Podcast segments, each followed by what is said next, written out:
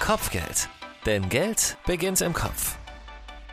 Herzlich willkommen bei Kopfgeld, dem Podcast mit jungen Geldgeschichten aus Berlin, mit Ideen und Fakten zum Thema Finanzen im Alltag. Wir finden, Geld beginnt im Kopf. Also Ohren auf. Wohnen in Berlin. Dieses Thema beschäftigt uns auch in der dritten Episode Kopfgeld. Unbedingt abonnieren, nicht vergessen, würde uns sehr freuen. Wir machen das mal wie bei deiner Lieblingsserie und gucken, was bisher geschah. Wir waren ja in dieser super netten WG in Kreuzberg, kannst du gern auch nochmal komplett nachhören. Und was wir da gelernt haben, war, je besser der organisatorische Teil geklärt ist, umso mehr Zeit bleibt fürs entspannte WG-Leben. Das war auch ein wichtiger Punkt im Gespräch mit Katrin aus der letzten Folge. Wir hören nochmal kurz rein. Das ist, ich glaube aber, dass das der, der Key zu allem ist. Man, alle sagen immer am Anfang, ja, ach, das regelt sich schon und äh, möglichst locker bleiben und ach, Putzplan, wir gucken mal. Ja. Wenn man sich Gedanken um Geld oder darum, dass man sich in der Wohnung wohlfühlt, weil es irgendwie dreckig oder irgendwas anderes nicht passt, machen muss, dann kann man sich mit den anderen Menschen in der Wohnung nicht ordentlich wohlfühlen. Und deswegen gibt es bei uns schon auch eine relativ strikte Sache, wie das irgendwie läuft bei uns. Ja, es ist eigentlich sehr schön und ich glaube, dass das auch durchaus der Grund dafür ist, dass wir uns alle so gut verstehen. Über das Thema Wohnung und Wohnen sprechen wir diesmal, um auch mal die andere Seite zu verstehen, mit einem Vermieter. Dann, und da freue ich mich sehr drauf, haben wir ein Umzugsunternehmen, die wir fragen können, wie viel Zeit du für deinen Umzug einplanen solltest, für die Vorbereitung, welche Kosten da auf dich zukommen. Und dann ist da noch das Thema Wohngeld. Wann und unter welchen Umständen du Anspruch hast. Das wollen wir alles klären. Schön, dass du dabei bist. Ich bin Michael und das ist Kopfgeld, der Podcast der Berliner Sparkasse.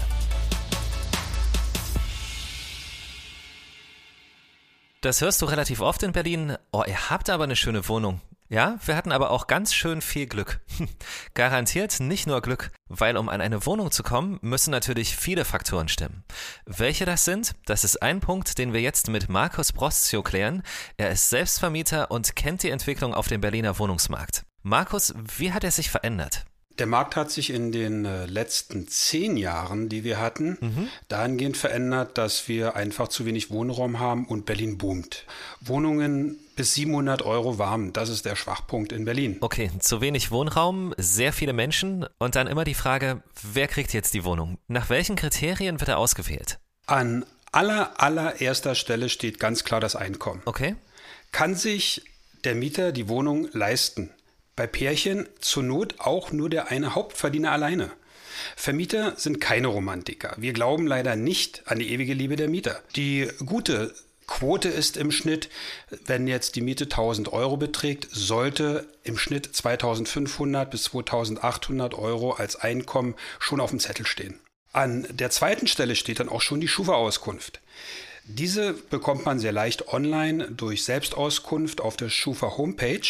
Alternativ kümmert sich auch die Hausverwaltung des neuen Vermieters darum, gerne aber auch die Hausbank. Gibt es etwas, was dir ganz persönlich auch wichtig ist? Mir sind grundsätzlich auch noch wichtig, äh, dass die Bestätigung des Vormieters da ist, dass die Miete immer pünktlich bezahlt worden ist und keine Restforderungen bestehen aus alten Mieten, bei Pärchen logischerweise von beiden Vermietern, dann eine Kopie des Personalausweis. Diese vier Punkte sind die Grundausstattung des Interessenten.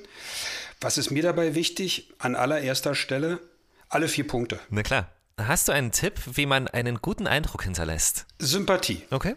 Sympathie ist einfach ein Faktor, der im täglichen Leben sich nicht vermeiden lässt. Ein gepflegtes Aussehen und Auftreten spricht eigentlich in erster Linie schon mal für den Mieter. Lächeln schadet nie.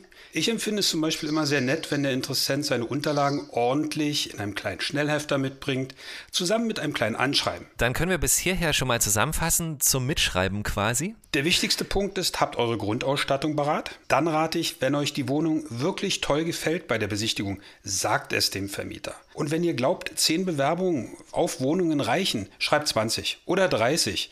Denkt flexibel über euer gewünschtes Wohngebiet nach. Sollte man keine, keine perfekte Wunschausstattung haben, kann man die auch nachbauen, sich selber und sich die Wohnung selber auch schön machen.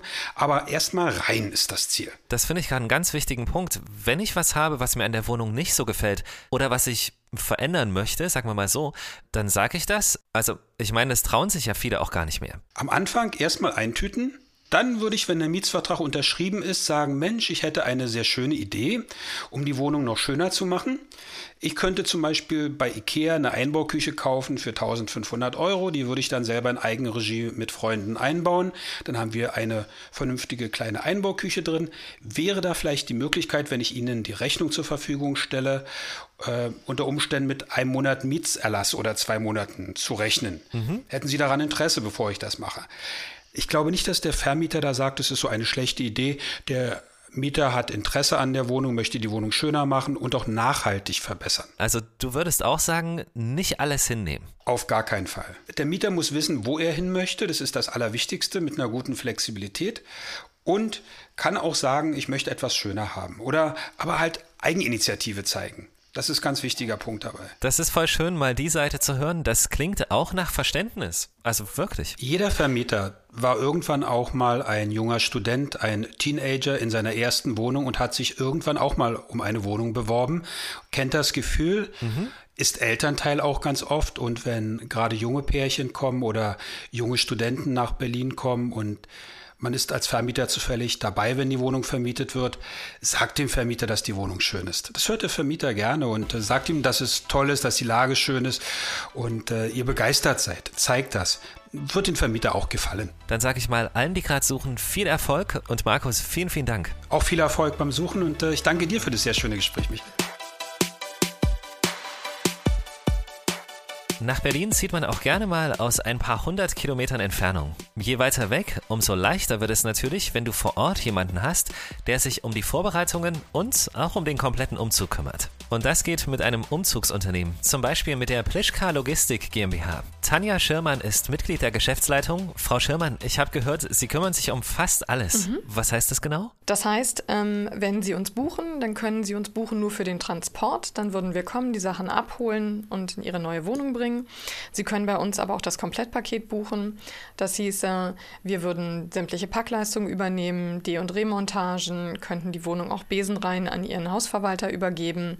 Ähm, das hängt von Ihnen ab, was Sie an Dienstleistung tatsächlich wollen und wie immer, wie viel Sie bereit sind auszugeben. Was brauche ich denn so an Vorlauf? Also wie viel Zeit sollte ich so insgesamt für die Vorbereitungen einplanen? Idealerweise plant man so circa einen Monat ein.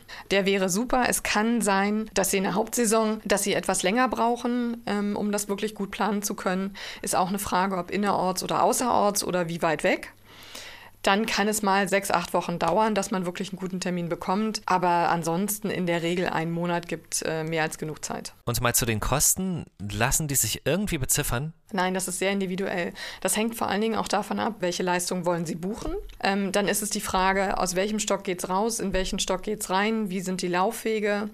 Leistungen, Services, die dahinter stehen. Gibt es einen Fahrstuhl, keinen Fahrstuhl, also alles über die Treppe oder eben mit Hilfsmitteln möglich. Ähm, Lkw-Einsatz, ja, nein, andere Sachen.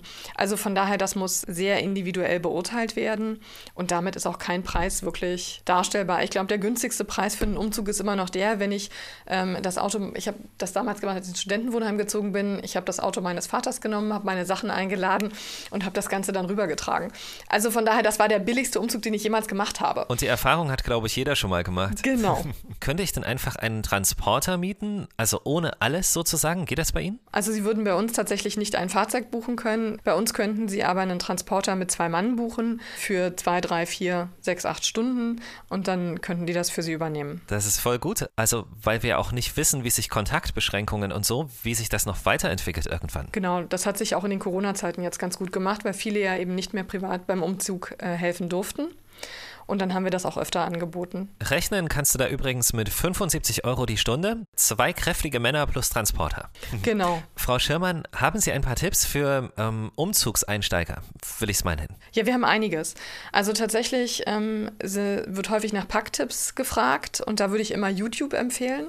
Es gibt ganz tolle Anleitungen zum Packen auf YouTube, also wo auch gezeigt wird, wie man Kleidung richtig packt, wie man Geschirr richtig einpackt und ähnliches. Die sind super. Ähm, dann, Sie müssen kein Seidenpapier nehmen, es reicht auch Zeitungspapier, wenn Sie bereit sind, hinterher Ihr Geschirr einfach nochmal gründlich zu waschen.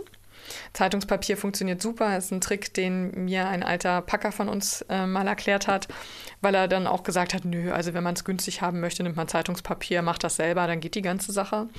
Man sollte nicht an Kartons sparen, im Sinne von, ähm, Man soll die nicht zu voll machen. Was viele vergessen, was so ein Thema ist, gerade wenn man das erste Mal umzieht oder vielleicht noch nicht so oft umgezogen ist, man sollte sich schon ein bisschen Zeit nehmen, um im Vorfeld auch die Wohnung zu begutachten, zu gucken, passen die Abstände für die Möbel, das heißt, komme ich durch alle Türen mit den Möbeln, die ich mitnehmen möchte oder die ich eventuell auch neu erstanden habe. Mhm. Das machen Sie ja auch vor dem Umzug. Ne? Also Sie schauen sich die Wohnung vorher an und wie viel drin steht, um dann abzuschätzen, wie hoch der Aufwand wird. Das ist toll. Definitiv. Bieten wir halt ab zwei Zimmern an. Ähm, das ist ganz wichtig, um auch so ein Gefühl dafür zu bekommen, wie viel kommt zusammen, ähm, haben die Umzuziehenden an alles gedacht? Haben sie die richtige Einschätzung gemacht? Es gibt so eine Faustregel, so Pi mal Daumen jetzt, dass man sagt, äh, man hat eine Zwei-Zimmer-Wohnung mit 50 Quadratmetern, dann hat man ungefähr 25 Kubikmeter Umzugsgut. Die funktioniert natürlich nicht immer. Habe ich in den Zwei-Zimmer-Wohnungen drei Kinder und das Paar dazu, dann habe ich natürlich mehr,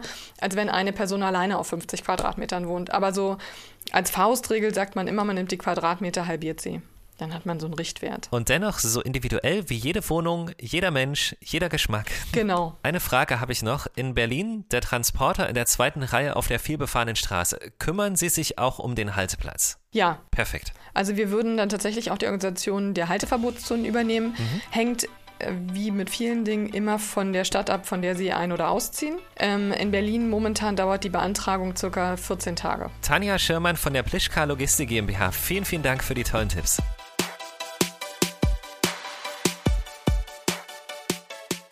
Sagen wir mal, wie es ist. Unterm Strich hängt bei deiner Wohnung so ziemlich alles an der Finanzierung.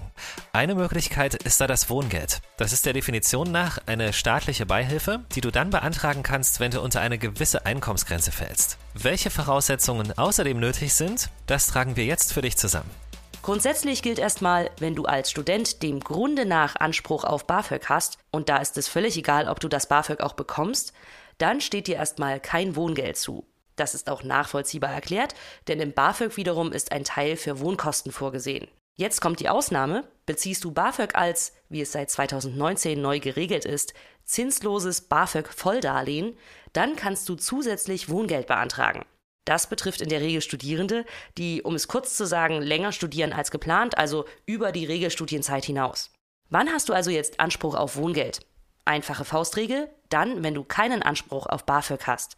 Zum Beispiel auch während deines Urlaubssemesters oder dann, wenn du Teilzeit studierst. Das Wohngeld ist übrigens sehr individuell geregelt. Wie viel du bekommst, richtet sich nach dem Einkommen aller im Haushalt lebenden Personen und der Höhe der Miete. Beantragen kannst du dein Wohngeld direkt auf der Wohngeldstelle.